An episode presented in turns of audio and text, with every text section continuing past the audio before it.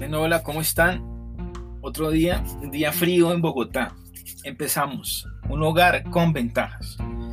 La mayoría de las veces nosotros nos quejamos porque quisiéramos vivir un hogar con ventajas, con las facilidades, con la economía, con los mejores papás. Hacemos un montón de cosas y no queremos lo que tenemos, no valoramos lo que tenemos. Es triste decirlo así, pero es la realidad, eso es la realidad. Pero hay veces no nos damos de cuenta de que para tener un hogar con ventajas se necesita de muchas cosas. Y no solamente de la economía, no, sino de otras cosas que nosotros nos damos de cuenta como hijos de que tenemos que hacer o los papás tienen que hacer. Entonces vamos a leer hoy jueces 13, 1 al 25. Jueces 1, jueces 13, 1 al 25. Y vamos a leer esta historia. Estábamos hablando de Samson en, el, en el podcast pasado y vamos a hablar hoy de esto, que es más importante. Y dice aquí, vamos a leer, los hijos de Israel volvieron a hacer lo malo ante los ojos de Jehová, y Jehová los entregó en las manos de los filisteos por 40 años. Vuelve y se repite la historia. Esto pasó durante mucho tiempo en la Biblia.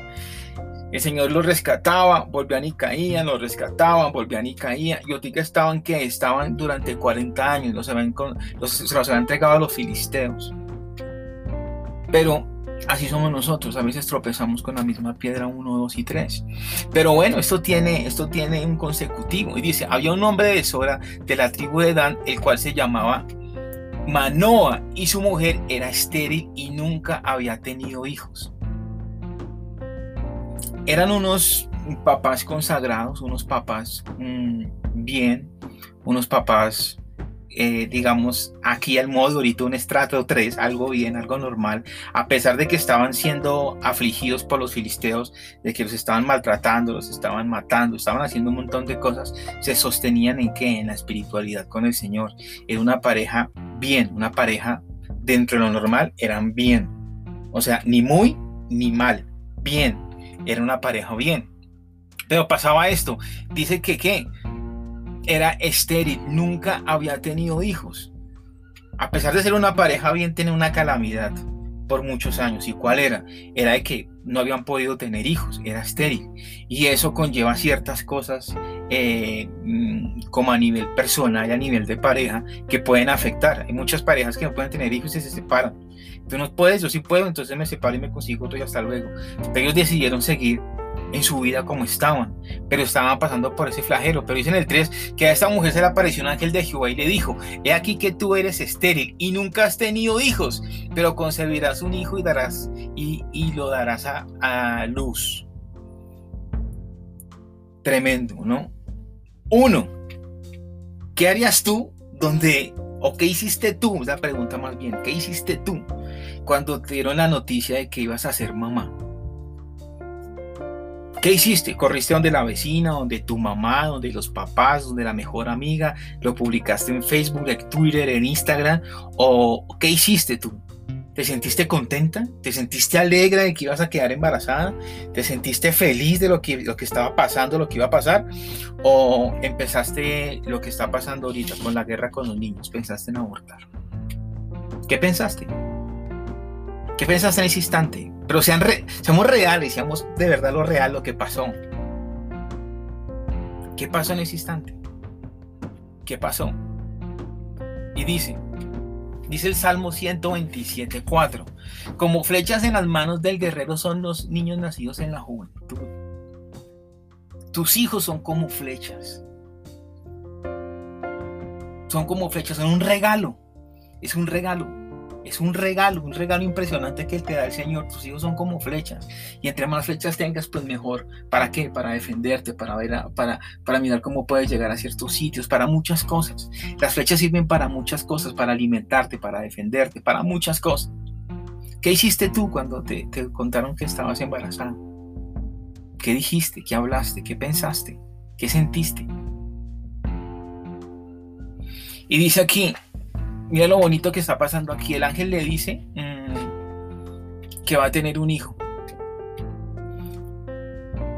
Y le da unas determinaciones. Siempre decimos, no, no hay bendición sin condición. Ahora pues no beberás ni vino, ni sidra, ni cosa inmunda. No coma vino, ni sidra, ni comas cosa nada raro. Como a los tiempos de ahorita, ¿no? O sea, deje la rumba, se acabó la rumba, se acabó la mala comida, se va a alimentar bien y va a estar bien, porque usted va a ser bendecida. Eso pasa ahorita, pasaba, pasaba antes, pasaba hoy, va a pasar mañana. Y entre cada más tiempo las cosas que tenemos que hacer para que nuestros hijos nazcan bien son muy importantes. Son muy importantes las dietas, lo que diga el doctor, lo que diga el médico.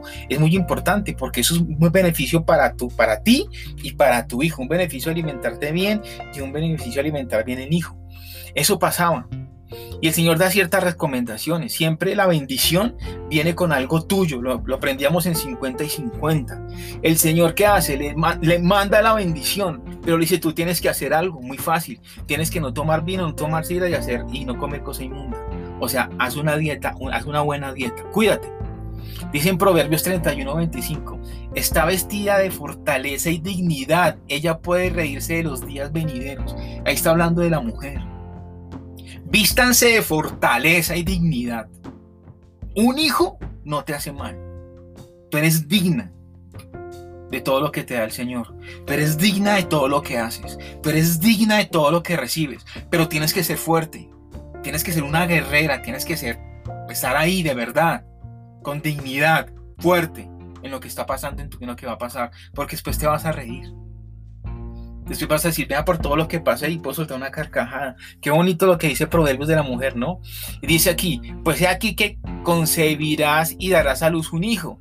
Y navaja no pasará sobre la cabeza porque el niño será nazareno a Dios desde su nacimiento y él comenzará a salvar a Israel de la mano de los filisteos. Oiga, tremendo que la, la, promesa era que iba a quedar embarazada, pero el Señor le estaba diciendo exactamente lo que iba a ser su hijo. Oiga, ¿Qué, no más nos gustaría a nosotros saber el futuro de nuestros hijos, cierto? Decir, oiga, mi hijo va a terminar haciendo esto porque el Señor me lo dijo. ¿Tú crees que no te ha pasado? Sí, te ha pasado. El Señor ya te dijo cómo puede ser tu hijo. El Señor ya te dio la promesa de cómo va a ser tu hijo. El Señor ya te dar la promesa de cómo va a finalizar tu hijo. Si tú haces lo que tienes que hacer. Si tú haces las recomendaciones que el Señor tiene que hacer. Solamente tienes que hacerlo. Tienes que tomar la decisión y ser qué? Digna y fuerte. Tú y el papá tienen que ser fuertes. Y la mujer vino y se le y qué? Y le contó a su marido diciendo, "Un varón de Dios vino a mí, cuyo aspecto era como el aspecto de un ángel de Dios, temible en gran manera."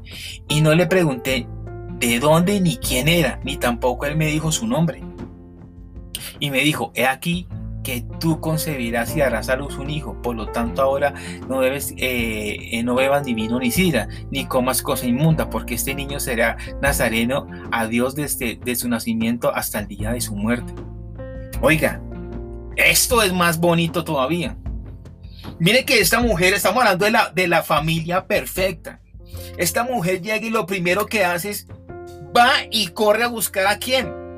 A su mamá, ay, qué bendecida, a su, mejor amiga, a la del parche, la del gueto, la de... No. Esta mujer va y busca a quién? Va y busca a su esposo.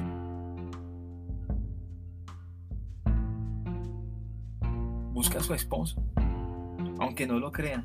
Y tienen una buena comunicación, se dan de cuenta que la mujer le dio una descripción de la persona, le dio una descripción para ella como lo había visto, ¿cierto? Pero le dijo, exactamente las mismas palabras que el ángel le dijo. Ni le quitó ni le puso. Exactamente las mismas. Tú tienes una comunicación así con tu pareja, donde no tengas que exagerar, ni tengas que mentirle, ni tengas que agregarle, ni quitarle algo a lo que te dijeron, a lo que te hablaron, a lo que viste, no. Simplemente era una comunicación asertiva. Una buena comunicación tenían ellos y le estaba contando tal y como le dijo, ni le quitó ni le puso ninguna cosa. Y dice aquí en el 8, entonces oró mano a Jehová y dijo, oh Señor mío, yo te ruego que aquel varón de Dios que enviaste vuelva ahora a venir a nosotros y nos enseñe lo que eh, hagamos de hacer con el niño que ha de hacer. Así como dice las mamás la pregunta, ¿tú qué pensaste cuando ibas a ser tu mamá? Yo te pregunto, ¿tú qué hiciste, varón?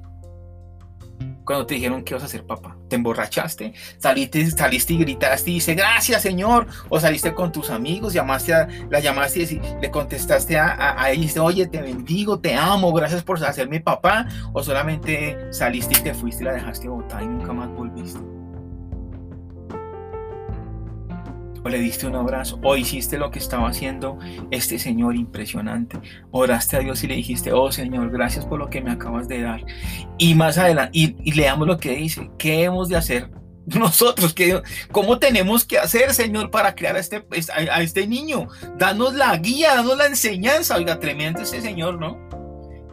tenía una conexión impresionante con el Señor no hay un manual. ¿Cuántos hemos leído un manual para seguir, para crear a nuestros hijos? No, yo creo que no. ¿Cuántos hemos leído? ¿Cuánto un libro que que estamos con hijos adolescentes, por ejemplo, yo hemos, nos hemos puesto a escudriñar y a mirar qué, qué, qué pasa con ellos, qué el comportamiento, la actitud, no. Tenía un corazón enseñable este tipo, ¿no? Tiene un corazón enseñable, decir, venga, enséñeme qué tengo que hacer, cómo, cómo tengo que hacer con este niño, cómo van a hacer las cosas con este niño. Y dice en el 9, y Dios oyó la voz de Manoa y el ángel de qué? De Dios volvió otra vez a la mujer. No vino a él, volvió a la mujer. Más adelante miraremos por qué. Estando ella en el campo, más su marido no estaba con ella. El ángel va y la encuentra a ella y está sola. La está sola. No está con el esposo. Y van a decir, ay, es que el esposo la dejó bota. No, cada uno tiene sus roles. Cada uno tiene que hacer lo que está haciendo el tipo estaría trabajando y estaría en su casa, no lo sé, pero estaban en, sitios distintos, pero era una pareja que eran juntos, estaban bien, se llevaban bien, entonces yo asumo que estaban trabajando, ¿cierto? Dice Proverbios 15:4, la lengua consoladora es el árbol de la vida, pero la lengua perversa aplasta que el espíritu. Nosotros tenemos que entender algo y es que lo que nosotros digamos, lo que nosotros hablemos, como lo digamos, de la forma en que lo digamos, puede traer vida a alguien, puede dar libertad a las personas, pueden, ser, puede, pueden traer alegría a las personas, como también pueden traer eh, angustia, pueden traer tristeza, pueden traer maltrato, pueden traer odio, pueden traer rencor. Y cuando tú dices las cosas asertivas, cuando tú dices las cosas bien, como tienes que decirlas, vas a dar vida. Cuando tú dices una cosa importante, no va a caer eh, el, espíritu de la duda, de lo que está pasando, de lo que no está pasando, no. Hay que ser asertivos con nuestra comunicación. Dice en el 11, y se levantó Manoa y siguió a su mujer, y vino al varón y le dijo, ¿eres tú el ángel? ¿Eres tú el, aquel varón que le habló a la mujer? Y le dijo, soy yo. Tienes de cuenta el tipo tan respetuoso. Va Va y la mujer lo encuentra. ¿Qué pasó, mi amor? No, mire que aquí está el ángel. Camine a ver, mi amor. Venga a ver qué es lo que está pasando, ¿cierto? Y no le está regañando, le dice, ¿con quién está hablando? No. Eran asertivos en su comunicación. Y él le lleva y le dice, oye, tú eres la persona que le habló a mi esposa. Y dice, sí, soy yo. Entonces dice en el 12, man, entonces Manoa dijo, cuando tus palabras se cumplan, ¿cómo debe ser la manera de vivir el niño? ¿Y qué debemos hacer con él? Entiendan lo que está diciendo en el 12. Entonces Manoa dijo, cuando tus palabras se cumplan, ¿cómo debe ser la manera de vivir del niño? Deme una, una enseñanza, explíqueme qué tengo que hacer. Era un corazón enseñable, lo que a veces decimos nosotros. Tiene un corazón enseñable y acepta las cosas cuando alguien te las dice y te las dice de una buena manera, de una buena forma, porque ya tiene experiencia, tiene sabiduría. Pero lo que dice aquí, lo que dice. ¿Y qué debemos hacer con él? Él no dijo qué debo hacer con mi hijo, porque es que es mío. No, ¿qué debemos hacer? Estaba involucrando a su esposa. No estaba hablando en singular, estaba hablando en plural. ¿Qué debemos hacer los dos? ¿Qué tengo que hacer yo como papá y qué tiene que hacer ella como mamá? Era lo importante, estaba hablando para los dos. ¿Cuántos de nosotros hablamos solamente en plural? Es que yo a mi hijo le doy, yo a mi hijo le hice, yo a mi hijo le enseñé y no dice le enseñamos, hicimos, sufrimos, volteamos, compramos, le enseñamos, lloramos, gozamos, no sino gocé, hice. Tenemos que hablar en plural, no en singular. Y el ángel de Jehová respondió a Manoa, la mujer que, la mujer que se guardará de todas las cosas que yo le dije, le está diciendo, le está dando las indicaciones de que lo que tu esposa te dijo, eso es. Lo que ella te dijo, guárdese de todas las cosas que yo le dije. No tomará, pero de todos modos venga le digo, no tomará nada que proceda de vid, no beberá divino ni sida y no comerá cosa inmunda, guardará todo lo que le mandé. ¿Qué tenía que hacer para que esa promesa resultara ser bien? Hacer caso. Hacer caso a lo que el Señor le estaba diciendo. No es más, es hacer caso única y exclusivamente hacer caso. Entonces Manoa dijo al ángel de Jehová, te ruego nos permitas detenerte y te preparamos un cabrito. Este señor me sigue sorprendiendo cuando yo lo leo, porque era un tipo agradecido, agradecido con lo que estaba pasando. Y dice el ángel de Jehová, respondió Manoa, aunque me detengas, no comeré de tu pan, mas si quieres hacer holocausto, ofrécelo a Jehová. Y no, y no sabía Manoa que aquel fuese un ángel de Jehová. Cuando tú eres agradecido, tú eres agradecido con todo el mundo. Y una parte de ser agradecido era eso, era darle su ofrenda, era servirle, era eh, darle pan, darle, hacerle una ofrenda al Señor. Eso era, era, un signo de respeto, un signo de adoración, un signo de gracias. Señor, por lo que estaba pasando. Nos damos de cuenta de que quién, de que el tipo era muy agradecido con lo que estaba sucediendo. ¿Cuántas veces tú agradeces al Señor por lo que recibes? ¿Cuántas veces tú de verdad das una ofrenda de corazón sin que te la pidan? Él no está, no está pidiendo ahí nada, sino venga, venga para acá. Cuando tú das algo de corazón sin que te lo pidan. Yo con lo que yo más brille sin que te lo pidan porque es para el Señor, es el que te da dando de comer, el que te da un techo, el que te dio tu familia, el que te dio tus hijos, el que te da tu sanidad. ¿Cuándo? No los juzgo, solamente digo cuándo. Entonces dijo Manoah al ángel de Jehová, ¿cuál es tu nombre para que cuando se cumpla tu palabra te honremos? se cuenta lo que estaba haciendo el tipo. Le dice, ¿cuál es tu nombre? Para cuando nazca pues agradecerte. Y dice el 18, el ángel de Jehová respondió, ¿por qué me preguntas mi nombre? Que es admirable. Mira lo que estaba pasando ahí. A pesar de que el Señor le estaba dando una promesa, le estaba dando algo a ellos, hay cosas que el Señor no nos va a decir nunca, como lo que estaba pasando ahí. Hay cosas que el Señor, hay cosas que el Señor nunca te va a responder, nunca te va a responder, porque son entendibles. Para nosotros en la parte espiritual, es entendible, tú lo puedes captar. Pero cuando la gente no conoce al Señor es muy difícil. Es muy difícil decirle, oiga, era estéril y quedé embarazada de repente. ¡Ah! Eso no es, eso no es así. ¿Qué pasó con María? No, es que el Espíritu Santo la embarazó. No, yo no creo a eso. ¿Cómo va a ser? Esas cosas, das de cuenta, el Señor a veces nos va, no, es que no nos diga no, sino nos va a decir, ay, para, ¿por qué me preguntas mi nombre? Que es admirable como diciéndole, ¿para qué te digo yo mi nombre si no lo vas a entender, no lo vas a comprender? Él no le estaba diciendo que no, solamente estaba diciendo, tranquilo, no necesitas saber de eso. Tú no necesitas saber muchas cosas, solamente cumple con lo que tienes que hacer. Cumple con las cosas que te estoy diciendo que hagas para que recibas tu milagro. Yo te doy la promesa, tú cumple las cosas que tienes que hacer. Esto es, acuerdan, 50 y 50. Y Manoah tomó un cabrito y una ofrenda, y los ofreció sobre una peña y Jehová, y el ángel hizo milagro ante los ojos de Manoah y de su mujer. ¿Cuántos milagros hemos recibido como pareja nosotros? Lo que estaba pasando ahí. Dice que el ángel le hizo, le hizo ¿qué? Los hizo ver el milagro ante sus ojos. Bonito, ¿no? ¿Cuántos tenemos milagros? Yo tengo una familia que es amiga y siempre dijeron que no podían tener hijos, como me pasó a mí eh, con mi esposa. Era imposible tener hijos, imposible. Y Juan David fue un, fue un regalo. Eso es lo que yo digo, es un regalo, es un muy buen regalo, un lindo regalo, un hermoso regalo en mí.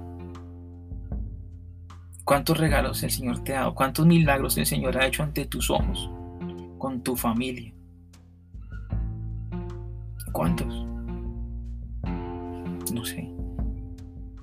Solamente tú sabrás responderlo. Pero dice en el 20, Porque aconteció que cuando llamaba la llama subida del altar hacia el cielo, el ángel de Jehová subió en la llama del altar ante los ojos de Manoa y su mujer. ¿Delante de quién?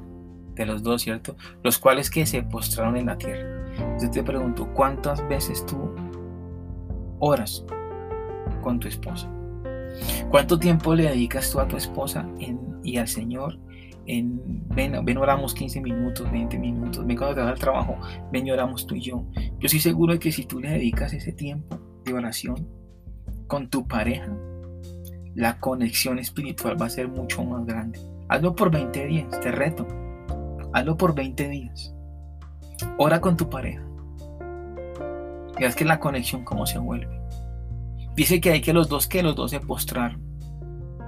¿Cuántas veces tú te postras delante del Señor a decirle, Señor, gracias.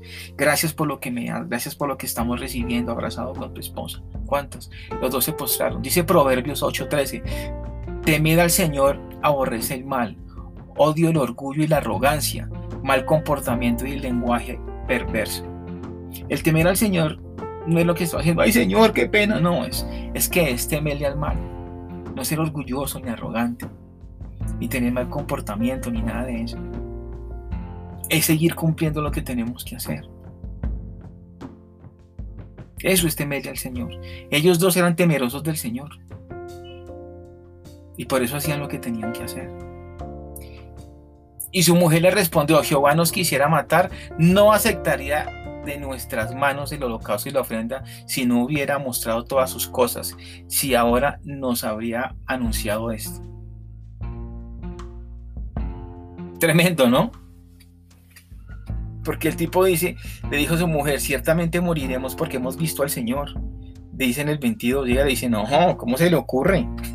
¿Cómo nos va a matar? Es que en ese tiempo pasaba que si alguien veía algo así o pasaba algo así en la presencia del Señor, pues se morían.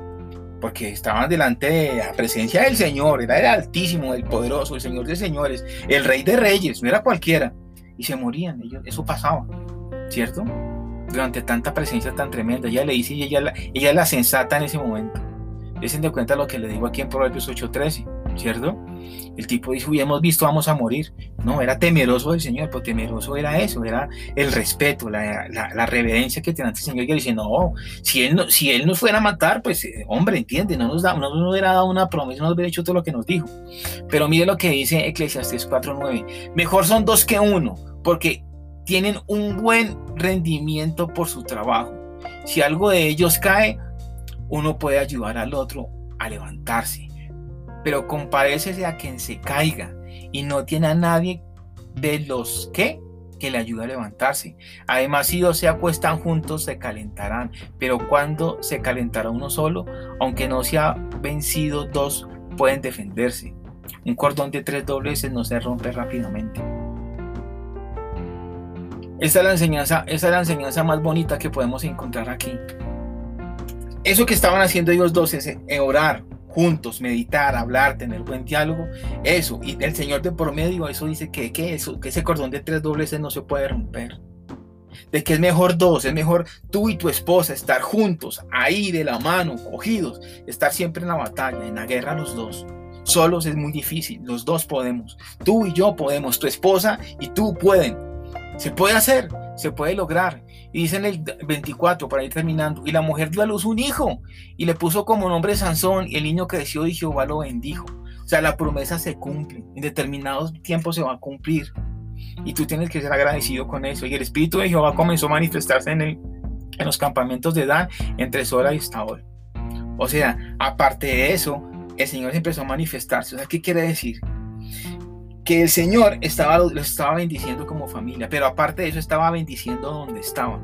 Yo te pregunto, yo te pregunto a ti, tus hijos, tus hijos son un regalo del Señor y tú tienes una responsabilidad que es guiarlos. Y tú tienes una responsabilidad con tu esposo, que es que tienes que guiarlo, caminar en junto. Tú y tú, hombre, tienes que motivar a tu esposa, que quererla, que amarla. Porque los hijos del Señor los hijos que Dios nos regaló tienen un propósito. Y entre tú más les enseñes, más los guíes, más estés con ellos, más comporten, más el propósito se va a cumplir. La promesa se va a cumplir. Sansón que tenía que estaba pasando, Sansón estaba aprendiendo todo lo que estaba pasando con los filisteos, lo bueno, lo malo, estudiando, mirando a su papá, a su mamá, se estaba llenando de cosas positivas y cosas importantes para él que iban a llevarlo a un propósito. Yo te digo, tú con tu familia, tú con tu esposa o tú con tu hombre tienes un propósito como familia. Y si tienen hijos, tienen un propósito. Por eso muchas veces nosotros nos quejamos, ay, es que lo que al principio decíamos, es que es un hogar convento, ustedes tienen las ventajas, no, las ventajas te las das tú. Si tú cumples con las cosas, te das una ventaja. Y nosotros tenemos que ayudar a nuestros hijos a que cumplan esa ventaja. Tenemos que agradecer y tenemos que bendecirlos. Tenemos que mostrarles las cosas, tenemos que orar con ellos, tenemos que compartir con ellos, tenemos que darnos el tiempo, tenemos que decir las palabras en plural, decir estamos, hacemos, colaboramos. Recuerde quién son las flechas de nuestra vida. ¿Qué tan lejos va a llegar tu flecha? ¿Qué tan lejos puede llegar la flecha que tú tienes aquí? Así sea solamente una. ¿Qué tan, ¿Qué tan lejos va a llegar? ¿Qué tan lejos va a llegar? Esta familia era una familia, pues digo, ni muy, mucho, ni bajo, pero era la mitad. Tenían lo que tú y yo hoy tenemos. Y gracias a Dios hoy tenemos el conocimiento del Señor. Y podemos decir que estamos bendecidos. Pero tenemos que seguir cumpliendo lo que tenemos que hacer para que nuestros hijos cumplan el propósito. Y tenemos que estar dejando ahorita, la enseñanza ahorita es un hogar con ventajas. ¿Cuál fue la ventaja? El diálogo. El 80% de las familias se separan porque no tienen un buen diálogo, porque no tienen una buena conversación, porque no se no, no, oran juntos, porque no comparten juntos, porque no hacen las cosas juntos, porque no quieren estar juntos, simplemente por eso. Yo hoy te convido a que compartas con tu familia, que a tu esposa llegue a tomar una gaseosita o un vino, compartan, que sean asertivos en la comunicación, y así sea bueno o malo lo digan. Háblense, compartan, compartan, porque la promesa va a venir. La promesa va a venir. Y la promesa tiene algo especial, y es que tiene un propósito grande. Y tú y yo tenemos que ayudar a que ese propósito se logre. Entonces, bueno, eso es todo por hoy. Gracias y bendiciones. Los seguiré molestando. Un abrazo. Chao.